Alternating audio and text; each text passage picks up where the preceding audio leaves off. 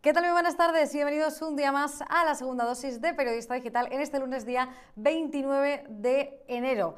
No sé darles bienvenida a la segunda dosis de Periodista Digital o a la fachosfera, ya saben, ese término que ahora ha acuñado el presidente del gobierno, aunque bueno, dicen que es un término eh, que también se inventó un periodista del diario El País y al que básicamente Sánchez eh, lo utiliza para referirse a todo aquel que es crítico con el gobierno o que tiene algún tipo de crítica hacia el Ejecutivo o que no está de acuerdo con él. Nosotros estamos, estamos seguros de que pertenecemos, según Sánchez, a esa fachosfera. Así que nada, bienvenidos a todos a la fachosfera también de periodista digital. Vamos a hablar de esta entrevista que ha hecho Pedro Sánchez en el diario La Vanguardia, pero sobre todo tenemos que hablar de Carles Puigdemont, porque el juez ha decidido prorrogar seis meses el caso Tsunami y dice que además Puigdemont pudo participar en su origen. No solo es eso, sino que también han salido muchísimas informaciones de las que vamos a hablar también más adelante en el programa sobre las relaciones, los vínculos de Carles Puigdemont y el separatismo en general con Rusia, con el Kremlin. En concreto, hoy el diario El Debate publica una exclusiva en la que se refiere a una reunión que habría mantenido el expresidente catalán, el prófugo Puigdemont, un día antes de que se proclamara la denominada República Catalana con un alto cargo del Kremlin. ¿Qué es lo que hablaron en esa, eh, en esa reunión? Pues en concreto, este ruso le ofreció un ejército de 10.000 soldados a Puigdemont y en torno a una partida de 500.000 millones de dólares para financiar el proceso separatista, el golpe separatista. A cambio, ¿qué es lo que querrían los rusos? Pues convertir Cataluña en un paraíso fiscal para las criptomonedas. Esta es la exclusiva que publica hoy el diario El Debate. Se va acercando cada vez más esas presuntas relaciones que existen entre Rusia y Carles Puigdemont. Vamos a hablar también eh, hoy de eso y de las declaraciones que ha hecho Salvador Illa en las que ha asegurado que hay que regular la inmigración. Ya saben que respecto a la inmigración ha habido un cambio radical en el discurso por parte del Partido Socialista, sobre todo después de que Junts pidiera esa transferencia de la competencia de inmigración a Cataluña. Vamos a ver lo que ha dicho en concreto Salvadorilla. Europa és una la gent vol venir a Europa, no? I aleshores el que hem de fer és ser capaços de regular això. No podem dir aquí que vingui tothom, no, no pot ser, regular-ho, eh, i acollir i integrar. I això no posarà en risc la nostra identitat, al contrari, va reforçarà i va, i va, i va enfortirà. No? I és un repte que, a més a més, s'ha d'abordar a nivell europeu. Dice Salvador Illa que eh, no puede caber toda la inmigración en Cataluña, algo evidente, ¿no?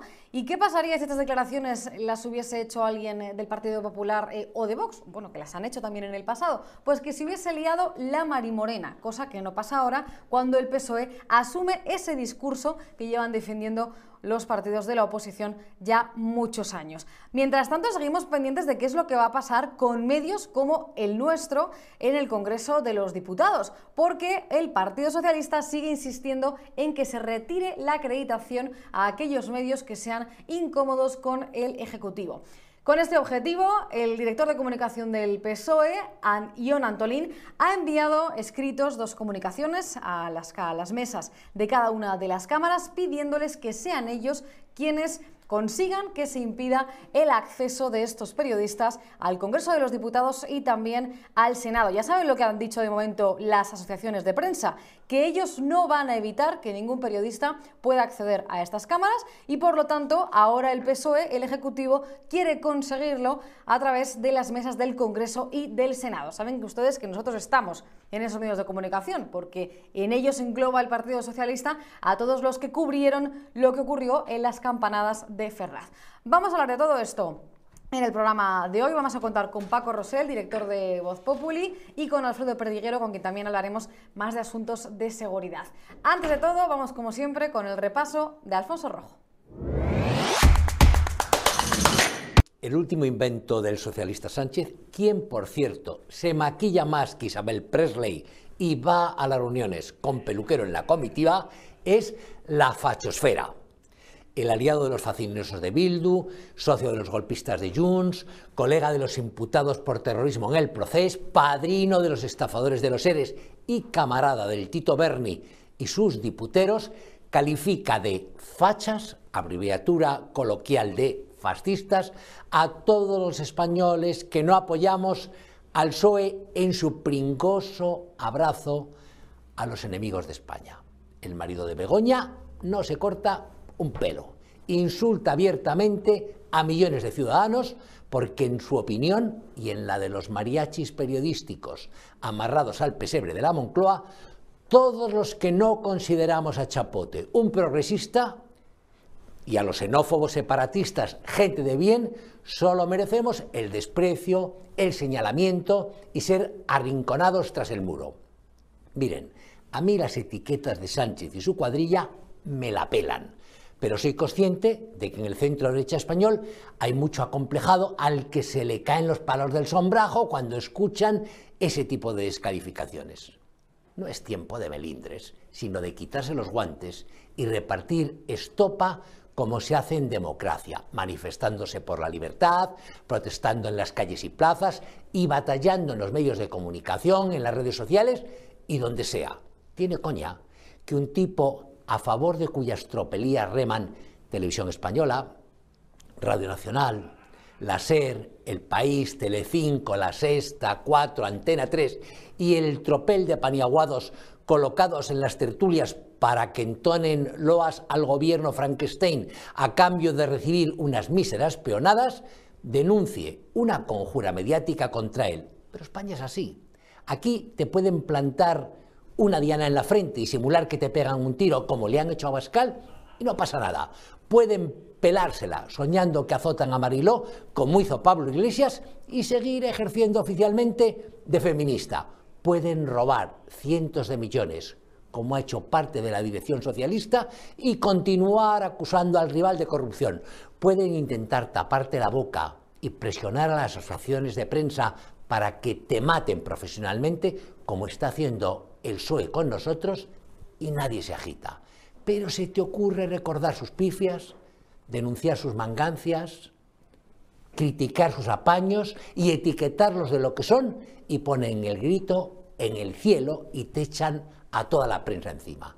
Lo normal en una democracia sentada sería que los ciudadanos esperaran a las urnas para hablar, pero ya ni hay tiempo y además no es suficiente. Hay que pelear y nosotros, por mucho que hablen de fachosfera, el, maquillado Sánchez, del zote Pachi López, del macarra Oscar Puente y el canapero Bolaños, lo vamos a seguir haciendo.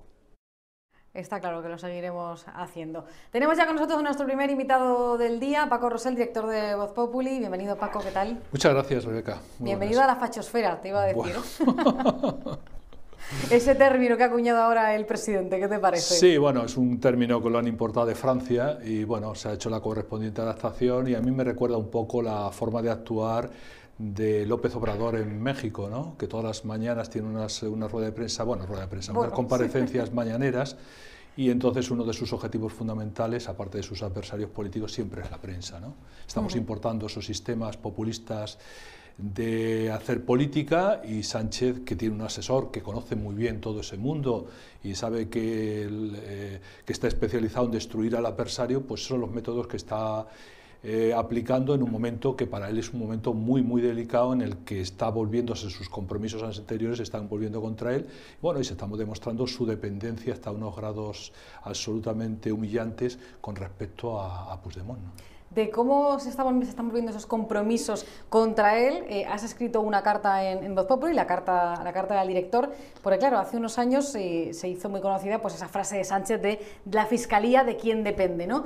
Y ahora todos nos preguntamos, ¿la amnistía de quién depende, no? Porque está claro que de Sánchez ahora mismo eh, no del todo, depende más de Puigdemont, ¿no? Sí, evidentemente la presidencia del gobierno depende del propio Puigdemont y por tanto pues, pues ya sabemos lo que va a pasar y ese es el momento que estamos, que estamos viviendo. ¿no? Estamos viviendo un momento en el que se está supeditando, se está concediendo una autoamnistía, que es la impunidad para los independentistas, aquellos que participaron en el golpe de Estado, y además que se está volviendo contra el propio comportamiento del de, eh, el propio Pedro Sánchez. Quiso avalar, por ejemplo, o intentar el tema de los espionajes de los independentismo y del independentismo y ahora hemos sabido que fue él el que los encargó precisamente al, CNI. Curiosamente, el independentismo, cuando se ha sabido esa circunstancia, ha callado, no ha hecho crisis sobre eso. ¿Por qué? Por una razón fundamental. Eh, Pedro Sánchez para el independentismo es un chollo, necesitan mantenerlo en el poder para conseguir todo lo que pretenden la amnistía, por supuesto, y también que, lógicamente, una consulta independentista. ¿no? No sé si compartes, Paco, eh, esa teoría que, por ejemplo, pues, el director también de Periodista Digital eh, está de acuerdo con ella, eh, de que esta legislatura tiene las patas muy cortas. Bueno, va a ser muy corta, ¿no? no va a mm. durar demasiado por la inestabilidad y que en realidad Sánchez y Puigdemont no van a terminar de llevarse bien y, bueno, de hecho, Alfonso lo que dice es que Sánchez no se come el turrón en la Moncloa. No sé si compartes esa teoría. Yo creo que va, Sánchez va a aguantar todo lo que pueda. de momento lo que quiere y todo lo que le ha dicho a sus, eh, digamos, fundamentalmente a sus negociadores es darle todos los que pidan el independentismo, de tal manera que tengamos unos presupuestos para el año 24 y luego pues tenemos la posibilidad de eh, prorrogar si no llegamos a un acuerdo en los presupuestos del 25 y a partir de ahí pues ya tomamos algunas decisiones, reconfiguramos un poco cuál es mi papel, cuál es nuestro discurso y a lo mejor podemos ir a unas elecciones. Pero eso es muy complicado, porque es muy al final va a depender, eh, como le dijo Urcullo, va a depender en todas las votaciones de los votos de todos y eso es muy complicado aguantar en esas, en esas circunstancias. Eh, pero insisto, es que el independentismo está especialmente interesado en que Pedro Sánchez le dure todo lo que pueda. Es la gallina de los huevos de oro y evidentemente no van a matarla. Tiene mucho que, sacar el, separatismo de, de, todo esto. Pero los jueces se lo están poniendo un poco complicado. Estamos pendientes de la ley de amnistía y cada vez está saliendo más informaciones sobre la relación, por un lado, de Puigdemont eh, con Tsunami, porque ahora el juez apunta a que Carles Puigdemont podría haber estado en el origen ¿no? de Tsunami eh, Democratic, y también hoy hemos conocido más datos sobre esa presunta relación entre Rusia y el, separatismo. Incluso el diario El Debate eh, ha hablado de una reunión que mantuvo Puigdemont un día antes de que se proclamara la denominada República Catalana con un alto cargo del Kremlin. este le ofreció a cambio un ejército de soldados eh, y dinero para poder financiar ese golpe separatista y también una eurodiputada letona que tiene mucha relación ¿no? con el separatismo y que se ha sabido ahora que trabajaba para los servicios secretos eh, rusos. ¿Todo esto cómo puede afectar a la aprobación de, la Digamos, todo eso no, no, es que se haya sabido ahora, es que ahora se está gritando judicialmente, que es lo importante. Todos sabíamos que Puigdemont eh, era, digamos, un juguete por parte de, Putin que quería desestabilizar la Unión Europea y, lógicamente, estaba aprovechando el conflicto que había con, Cataluña y con el independentismo. Eso lo, aprovechó desde el primer momento.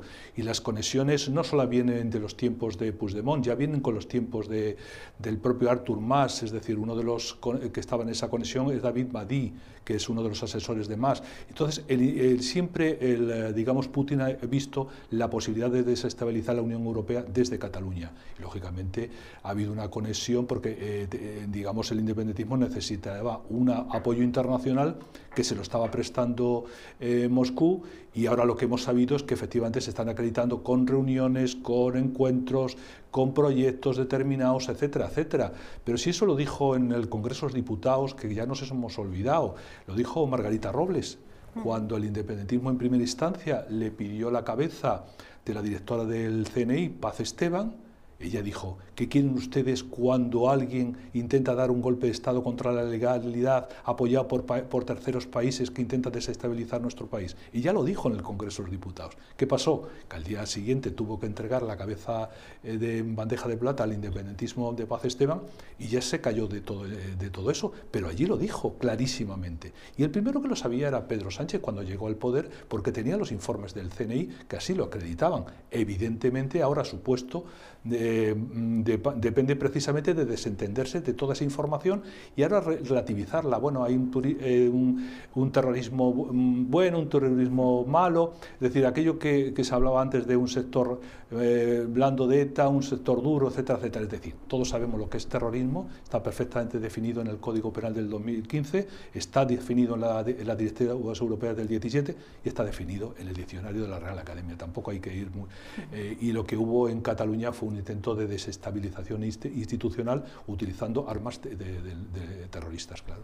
Se ha dicho incluso más que eh, Rusia habría informado de sus intenciones de invadir eh, Ucrania previamente al separatismo como uno con el objetivo no de desestabilizar eh, esa Unión Europea, que esto también, esto sí que no lo conocíamos, que el que hubiese podido dar esa información de esas intenciones rusas al entorno de Puigdemont. Sí, eso no se sabía, esos son uno de los elementos nuevos que hemos conocido, en el sentido que le iban anticipando los planes para que el propio Puigdemont independentismo no denunciara determinadas actitudes, determinadas declaraciones, de determinados comportamientos de socios o aliados del propio, del propio Putin. Entonces lo tenían puesto en antecedentes de los planes que el, Kremlin iban a hacer de la, invasión de, Ucrania. Efectivamente, eso es así y, demuestra que esos lazos, eh, esas conexiones eran muy intensas, porque para participarle a alguien de un plan que vas a hacer inmediatamente, quiere decir que hay una compenetración y que se ha llegado muy lejos, ¿no? En cuanto a asesores, intercambio de asesores, de financiación, etcétera, etcétera.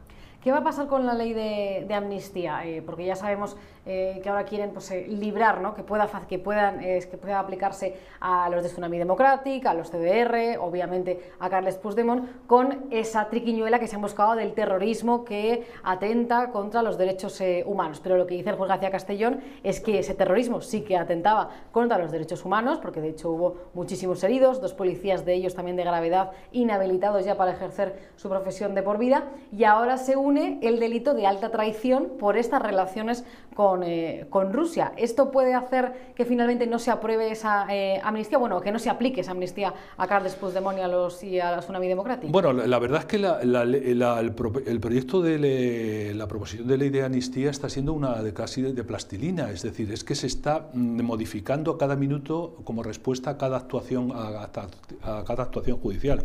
El problema es que es muy difícil que eh, todos esos delitos taparlos con una supuesta ley de amnistía. Primero porque contraviene, digamos, tratados europeos. Y entonces, y estamos aquí no solamente ante actos de terrorismo, parece bastante evidente, sino un delito incluso de mayor entidad como se de alta traición, evidentemente. Entonces, intentar que la Unión Europea, que los tratados de, de acogida, eso se revela muy, muy difícil. De hecho, eh, Gonzalo Boyer, que es el abogado del propio, eh, propio Puigdemont y el gran asesor a la sombra, y aparte de estar implicado en algunos delitos de blanqueo de, eh, de, un narcotraficante conocido traficante o su pasado precisamente terrorista, así lo dice. Hay un agujero negro que va a ser muy difícil de tapar. Es decir, por mucha intensidad que quieras, con mucha minuciosidad que le puedas poner a la, ley, es imposible taparlo todo, porque lo que ocurrió en Cataluña es un hecho de una enorme gravedad y de una enorme extensión. Tapar eso es como intentar tapar la luna. Hablemos de, inmigración, ¿eh? porque también es otro de los problemas eh, pues que sufre ahora mismo España y que también, del que también se está hablando hmm. mucho en los últimos días, sobre todo por el cambio ¿no? de discurso que parecen haber tenido, eh, bueno, la mayoría de partidos lo está, lo está teniendo. Vox es el que sí que ha mantenido desde el primer momento un discurso pues, más frontal ¿no? Contra, respecto hmm. al control de la inmigración. Ahora el Partido Popular también parece pues, estar endureciendo ¿no? ese discurso de la inmigración. Lo hemos visto, por ejemplo, en palabras de la presidenta de la Comunidad de Madrid, Isabel Díaz Ayuso, pero ahora escuchamos también a Salvadorilla eh, diciendo que no todos los inmigrantes caben en Cataluña y eso choca frontalmente contra lo que ha dicho este gobierno en los últimos años, ¿no? Eh, con esas políticas de efecto llamada y de aquí hay que coger a, todo el que llegue y no hay que expulsar a nadie, ¿no? incluso cuando hayan cometido delitos. Sí, bueno, aquí hay que separar dos, dos cuestiones. Una, eh, eh, ¿Cómo abordamos el tema de, la inmigración, que es evidentemente un gran problema europeo, que está, dando, está produciendo cambios políticos muy importantes en toda Europa? Porque una de las reacciones de la clase política era negar el problema, y los ciudadanos padecían ese problema. Entonces ha habido, pues, eh, digamos, muy, cambios muy, eh, incluso en países que tradicionalmente estaban en manos de la izquierda e incluso muchos partidos de la izquierda, muchos partidos socialdemócratas del norte de Europa han cambiado su discurso. La propio, el propio Partido Socialista Alemán está cambiando su discurso. Eso es un debate.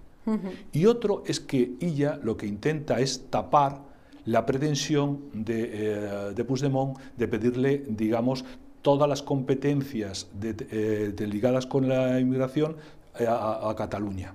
Y entonces intenta justificar a su, propio, a su propio socio acompañándole en esa decisión. Por tanto, son dos problemas completamente distintos. Ahora, por ejemplo, se han enterado que, eh, por, eh, que eh, Puigdemont pertenece a un, a un, digamos, a un grupo xenófobo. Es que el, el, independentismo ha sido toda la vida, desde su propia existencia, desde su propio nacimiento. Podemos recuperar las declaraciones de Puyol contra los, contra los andaluces, de River Barrera, antiguo dirigente de, de Esquerra Republicana de Cataluña, del propio, del propio Junqueras, del propio Puigdemont, qué vamos a decir de Torra, del que dijo el propio Pedro Sánchez que era el Le Pen catalán, etcétera, etcétera. Pero claro, como ahora hay que tapar y es socio, pues nuestros socios no podemos, eh, debemos acompañarlos en ese, en ese proceso, dándole una apariencia de normalidad cuando nos piden las competencias sobre, sobre eh, inmigración, que no pueden ser unas competencias locales o autonómicas, tienen son unas competencias europeas y si acaso nacionales. Es verdad que el partido eh, Junts ha sido toda la vida un partido xenófobo, aunque hay gente que parece que, toda, que se acabe de enterar el nacionalismo, ahora, el nacionalismo, el nacionalismo ha sido siempre xenófobo, desde su nacimiento. Es decir, el nacionalismo ha causado dos guerras mundiales en, Europa. Ha sido, el nacionalista ha sido xenófobo. Si buscamos la fundación del PNV, vemos los discursos de Sabino Arana, son un discurso clarísimamente de, xenófobos. Si vemos los fundadores eh, del, eh, nacionalismo catalán, otro tanto. Es decir, ha sido consustancial a ellos. Es decir, no es ninguna novedad.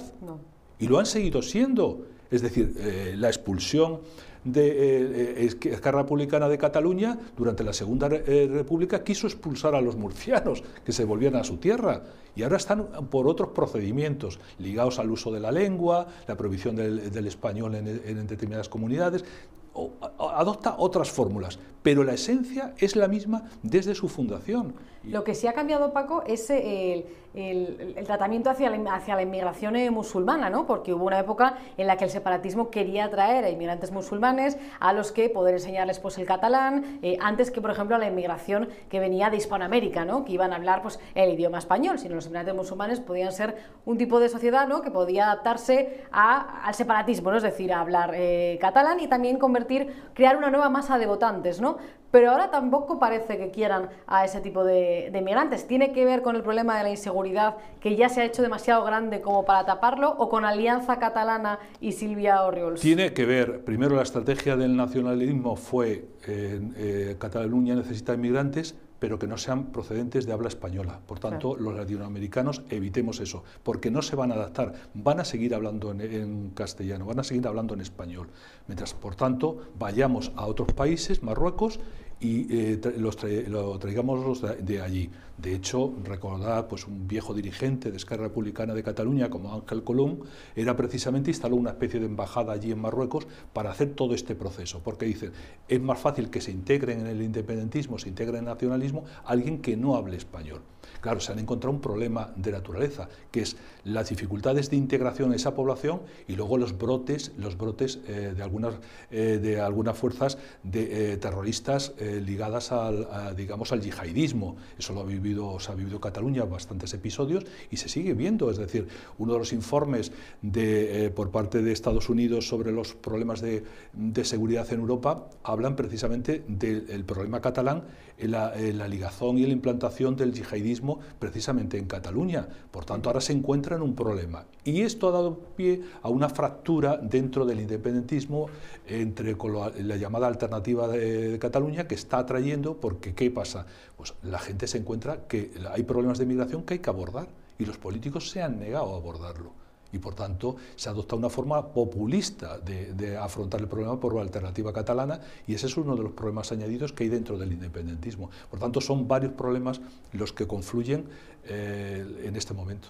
Una última cosa, Paco, porque sé que no tienes eh, mucho tiempo más, por desgracia. Eh, ¿Qué crees que va a pasar en las elecciones en, Galicia? Eh, GAT3 eh, dice que va a haber una mayoría absoluta ¿no, del Partido Popular, que se va a revalidar. Sin embargo, hoy el diario El Confidencial publicaba una información de que los sondeos internos del PP dicen que esta mayoría absoluta no es tan clara, que quizá la amnistía no está pasando la factura que se esperaba al Partido Socialista. Vamos a ver lo que, lo que ocurre. Yo creo que al final el Partido Popular mantendrá, entiendo yo, la mayoría absoluta, que es la única que le vale para seguir en el, en el gobierno. Lo que pasa es que no va a ser fácil, va a ser muy, muy complicado porque esto va a ser como en la película Mad Point, ¿no? que va a pasar la bola por encima y vamos a ver en qué lado cae. Se juegan muchas cosas, pero yo creo que el PP sacará adelante esa mayoría absoluta que necesita, aunque se ve que, por ejemplo, el nacionalismo está muy fuerte, el Partido Socialista está quedando como tercera fuerza muy debilitado y no parece que vayan a entrar, eh, según esa encuesta, ninguna otra fuerza política, ni Sumar ni Vox. ¿no?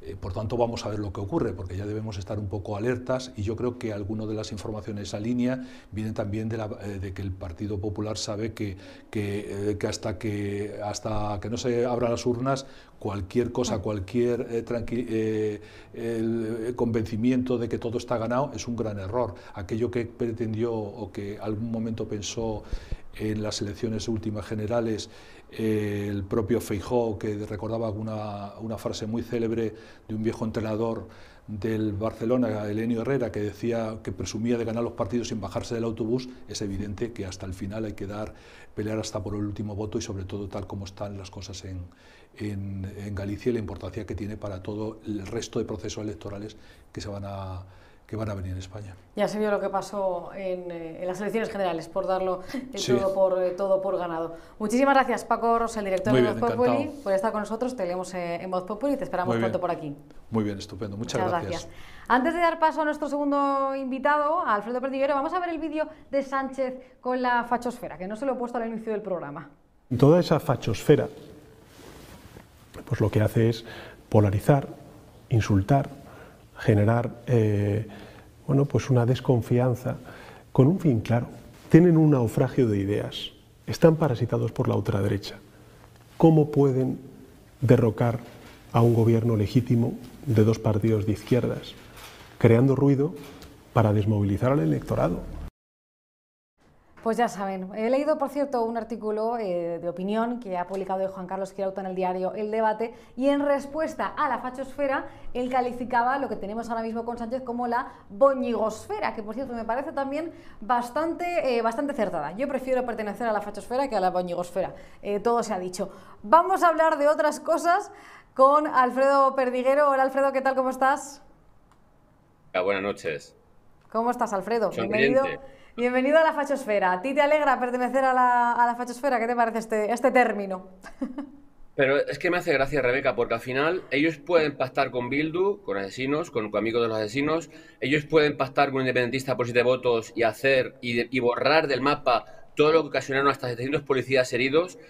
Ellos quieren borrar todo eso y sin embargo los que piensan diferente son los fachas. Ellos son almas de la caridad, son eh, benditos de Dios y por tanto todos hay que plegarse y a, y a decir siguana a lo que nos dicen. Pues mira, yo sabes que no me gusta nunca decir siguana y desde luego nunca lo voy a hacer. Diga lo que diga, lo diga el presidente de España, lo diga el presidente del gobierno de España lo diga el Papa de Roma. Desde luego eh, voy a seguir siendo crítico y el que digan, con mi pueblo decían, si dicen, que dizan, mientras no hacen. Pues te voy a decir lo mismo. A ver, me parece ridículo que diga estas cosas cuando ellos lo que están haciendo, perdonando a unos, a unos individuos que han dado un golpe de Estado, perdonando, borrándoles los delitos, amnistiándoles, eh, indultándoles. Mira, tenía que mirar más para adentro que para afuera y en lugar de decir fachofera, decir lo que son ellos, simplemente por hacer lo que están haciendo. Hablemos de, aclarado este punto, eh, Alfredo, hablemos de, inmigración y de cómo está la situación en el aeropuerto de Barajas, porque eh, lo llevamos eh, advirtiendo también eh, semanas, cómo se encuentran allí cientos de inmigrantes hacinados ¿no? en las salas de asilo que hay en el aeropuerto. Cruz Roja ha decidido también abandonar el aeropuerto porque ha dicho ya no puedo hacer aquí nada más, o eso es lo que han dicho, ¿no? porque no reciben la respuesta adecuada del gobierno y parece que nadie va allí a solucionar el problema. ¿Cuántos inmigrantes hay ahora mismo en estas salas de asilo del aeropuerto y en qué situación se encuentran? Bueno, pues sabes que hace unas eh, un par de semanas había 425, 450. Esta mañana me han llegado a decir que había como 600 porque la gente sigue viniendo, evidentemente, y por tanto eh, eh, se va llegando cada vez más. Porque hay que, hay que dejar claro, Rebeca, que esta gente viene con, el, con la fotografía del pasaporte de Marruecos para montar en ese avión. Al llegar a España lo rompen y por tanto eh, solicitan el asilo político porque dicen que son de cualquier otro país que están en guerra o están o perseguidos por su situación y nunca se dice que están. Y mientras no se acredita el país del que vienen, es lo que tienen. Y por eso decimos que estos vuelos patera, alguien debería poner un, un, pie sobre la mesa y decir hasta aquí hemos llegado y hasta aquí eh, eh, ha pasado. Porque lo que no podemos consentir es que hoy, ya te digo, ha tenido que intervenir la UIP, han mandado a la UIP para que eh, al salirse de las cuatro salas que han habilitado, sabes que hace un par de días habilitaron una cuarta sala porque ya no cogían en las tres anteriores, era tal el hacinamiento, la, la suciedad eh, las chinches, las pulgas y todo lo que había, que era una barbaridad, a pesar de fumigarlo tres veces, ya eh, por cuarta vez parece que han hecho inmunes y siguen picando tanto a migrantes o inmigrantes como a policías. Se, habilitó, como, como, digo, la cuarta sala sin ventilación. Como tú bien has dicho, la Cruz Roja se ha marchado, que era la que asistía y limpiaba, porque evidentemente era tan mucha gente para tan poca, muchos inmigrantes para tan poca gente. Solo hay tres personas que limpian una vez al día con el consiguiente eh, la consciente suciedad que os ocasiona a partir de ese momento en, ambas salas. Ayer, antes de ayer, ya se salieron a los pasillos de la, de la T4 eh, y hoy ha tenido que intervenir la, UIP para redireccionarles, para mandarles, para eh, recolocarles y que evidentemente no demos esa imagen al, al, al, la gente del mundo, porque es, es, la, es la terminal internacional y que ven causa inseguridad a la gente, causa miedo a la gente y que al final esa gente evidentemente ni puede estar así por insalubridad, por higiene ni por seguridad. A ellos no les dan nada, imagínate a nosotros, Rebeca, que pedimos más medios humanos, y materiales y evidentemente más limpieza y más seguridad para esta gente y sin embargo eh, desde interior eh, tenemos la callada por respuesta, simplemente han habilitado una sala más, hoy te digo que han mandado la OIP y esperamos que alguien haga algo con esta gente o con nosotros a la hora de poder asistir con seguridad a esta gente. Efectivamente, es que ese es, el, ese es el punto, ¿no? O sea, desde el gobierno han tenido desde hace ya muchísimos años políticas de puertas abiertas, que vengan todos los inmigrantes que quieran, para luego tenerles en las condiciones en las que les tienen en este aeropuerto de, eh, Barajas, bueno, o en otros sitios, pero en concreto estamos hablando ahora mismo de estas salas de asilo, donde se han encontrado cucarachas, eh, chinches, eh, unas medidas de higiene pésimas, cientos de inmigrantes eh, allí hacinados. Alfredo, eh, estos inmigrantes que llegan a este aeropuerto, si no me equivoco, muchos de ellos siguen el siguiente procedimiento, es decir, compran visados, bueno, compran billetes para países en los que no necesitan un visado, pues como puede ser eh, El Salvador, ¿no? Por ejemplo, y después, como hacen escala en España, en Madrid en concreto, se deshacen de su documentación durante el vuelo para llegar aquí al aeropuerto poder pedir asilo porque es uno de los pocos sitios en los que pueden pedirlo de manera express, ¿no? ¿Cómo funciona esto? Lo has, resumido bien, es decir, vienen, como decimos, en vuelos patera desde, desde Marruecos. Eh, a ir Maroc, evidentemente, alguien tenía que ponerles y decirles algo porque no puede ser que todo el mundo pueda hacerlo sabiendo el modo superante que están realizando y al llegar y al, ir en el vuelo eh, rompen la fotocopia del pasaporte, rompen su documentación y por tanto son indocumentados y no sabemos de qué país son. Así que eso es, tú lo has resumido bien, pero hay que diferenciar entre estos, Rebeca, y los que vienen en vuelos nacionales desde Las Palmas, desde las Islas Canarias a Madrid, que estamos conceptuando cerca de 2.000 al día, eh, lo dejan en barajas y lo distribuyen luego por ahí. O sea, es decir, una cosa son los que van a, la T4, a la zona de asilados, de, que piden asilo y otra cosa son los que vienen de las Islas Canarias que los reparten para que evidentemente salgan por las calles de Madrid o de España eh, a la buena de Dios.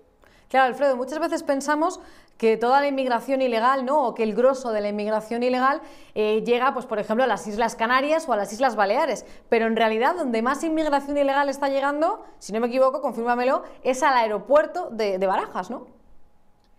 Bueno, llegan, este año están llegando a las Islas Canarias y de allí los reparten hasta Barajas. Bueno, los reparten a, otras comunidades, pero mayormente digo que están conceptuando cerca de 2.000 al día aquí en Barajas y que por tanto, bueno, pues parece que la comunidad más perjudicada. Sabes que en el cuartel de Alcalá, eh, que se acondicionó para 600, ya van por cerca, había, había momentos que había cerca de 1.400, ya ha habido incidentes puntuales en los alrededores con esta gente, a pesar de que el delegado del gobierno diga que la presidenta de la comunidad o la alcaldesa de, Alcalá mienten, pero ahí están las denuncias, se está investigando y que evidentemente eh, ha habido dos supuestas agresiones sexuales En una de ellas reconocían que era una persona del interior del cuartel y otra eh, estaban en ello porque creen que también lo es. Así que bueno, esto es lo que ocasiona el dejar a la gente a la buena de Dios, el dejarla sin control ninguno. Y sí, somos muy solidarios, ¿vale? Seguimos en nivel 4, alerta, nivel 4 reforzado de alerta antiterrorista. ¿Sabemos quién viene, Rebeca? ¿Sabemos si son asesinos, yihadistas, eh, eh, maltratadores o lo que sean?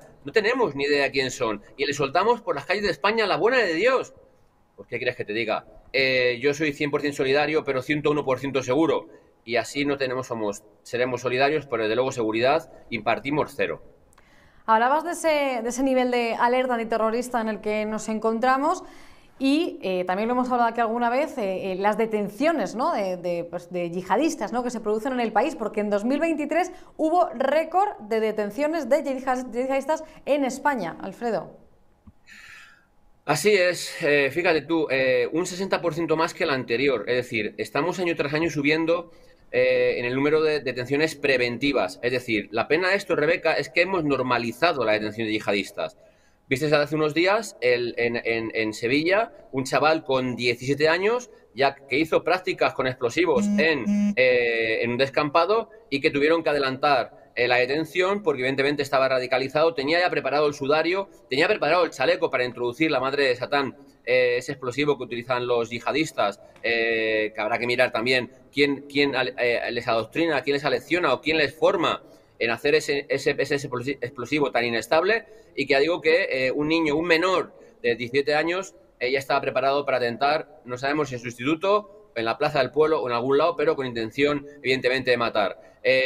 De paso, voy a decirte, fíjate, sí que estamos, ya digo, a la cabeza internacional, eh, Rebeca, de detenciones preventivas, van más de 500 personas en estos últimos años, detenidas en España, integristas yihadistas que, que, o que aleccionaban o que radicalizaban o radicalizados, por tanto, ya digo, estamos a la cabeza internacional de detenciones de, de, este tipo y que ahí es lo que voy. Es decir, si después del trabajo de los compañeros de información, en colaboración con el CNI, en colaboración con la inteligencia o la información marroquí. Eh, detenemos a esta gente de los que no sabemos qué hacemos.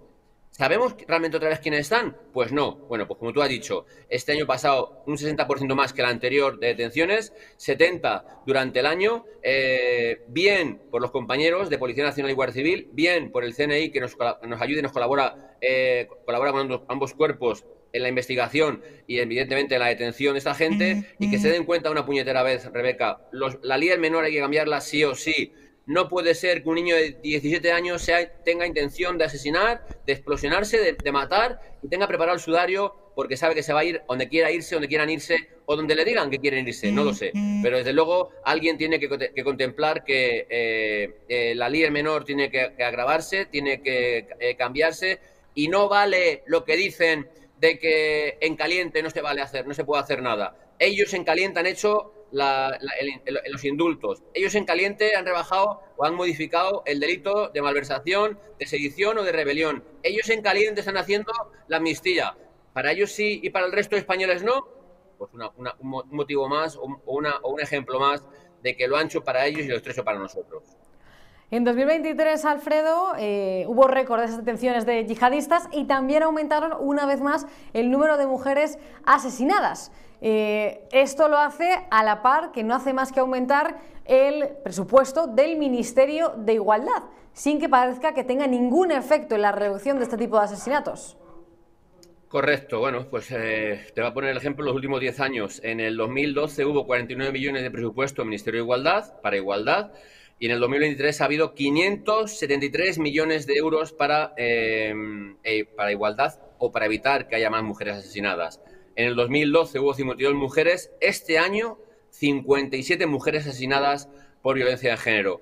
Lo cual quiere decir, así a, a, vuelo pluma, Rebeca, de que eh, están mal invertidos, están mal aprovechados, están mal distribuidos y desde luego esta gente no vale para proteger, no vale para eh, evitar la pérdida de vidas de mujeres a manos de sus parejas o parejas, porque si, si con 10 veces más del presupuesto, más de 10 veces más de presupuesto, eh, eh, hay más mujeres asesinadas, que me digan cuál es el resultado. Y a la vez, esta gente tan sectaria, cuando mete el, sectarismo en las leyes, son capaces de hacer que más de 1.100 personas queden en libertad por la ley del solo sí es sí, y más de 100, perdón, se vean, reducida su pena y más de 120 eh, salgan en libertad pederastas, eh, pedófilos o agresores sexuales violadores, eh, aquí nadie ha pedido disculpas, aquí nadie ha pedido perdón, aquí nadie ha sido, cesado por ello y sin embargo se, se siguen colgando medallas. Son tan feministas que digan por qué este año han muerto, a pesar de haber 10 veces más de presupuesto,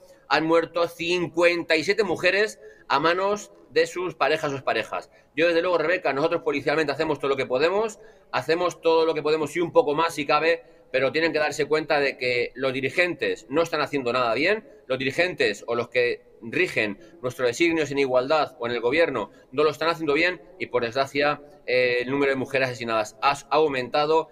Y cuando yo digo, fíjate, que no debería haber una sola mujer en España asesinada, tenemos 57 en de Derecho no debería permitirse, no debería pasar y sin embargo año tras año pasa. Alfredo, un último asunto. Estás preocupado por eh, la situación también de los, agricultores eh, españoles, ¿no? Eh, porque, bueno, estamos viendo esas protestas de los agricultores en Francia, que tienen todo el motivo del mundo para, para hacerlas, yo creo, y además, ojalá también se extendieran realmente con esa contundencia a España, ¿no? Porque la situación que viven los agricultores en toda Europa como consecuencia de políticas implantadas por la Unión Europea es dramática ahora mismo, sobre todo, pues, también por esas políticas eh, verdes.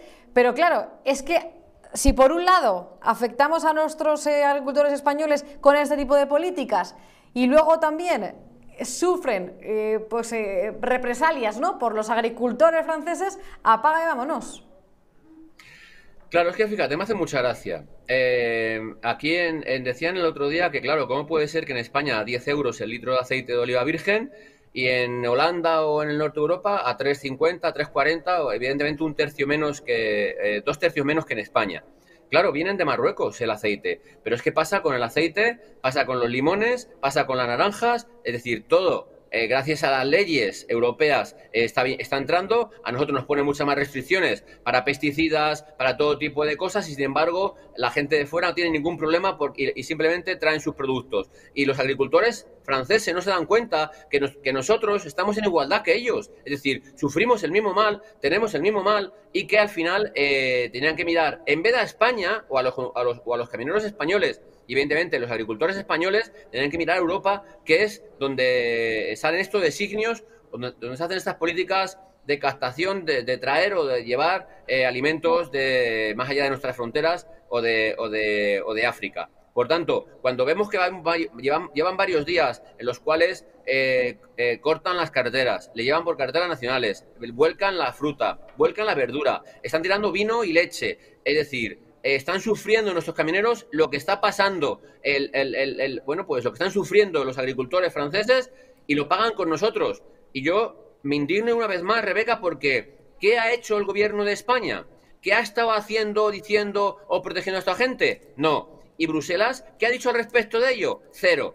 Mira, somos europeos, Rebeca, pero desde luego europeos para todo no para lo que quieran. evidentemente, si no protegemos a nuestro sector básico, como son los agricultores, como son los ganaderos, con la leche, con el vino o con las verduras y frutas, mira, eh, vámonos, porque desde luego así no vamos a ningún lado. No puede ser que esa gente que está todo el año trabajando para poder vender la fruta, la verdura en Europa, eh, unos inconscientes irracionales quemen eh, la, fruta, quemen la verdura, y menos mal que no están quemando los camiones, pero desde luego no valen con mensajes de apoyo desde el gobierno, porque hay que hacer acciones más contundentes contra Francia y contra Europa para que puedan transportar, puedan eh, exportar nuestros productos como siempre, sin ningún tipo de problema y entre todos sin poner en, riesgo la salud o la vida de esos, de esos pobres camioneros.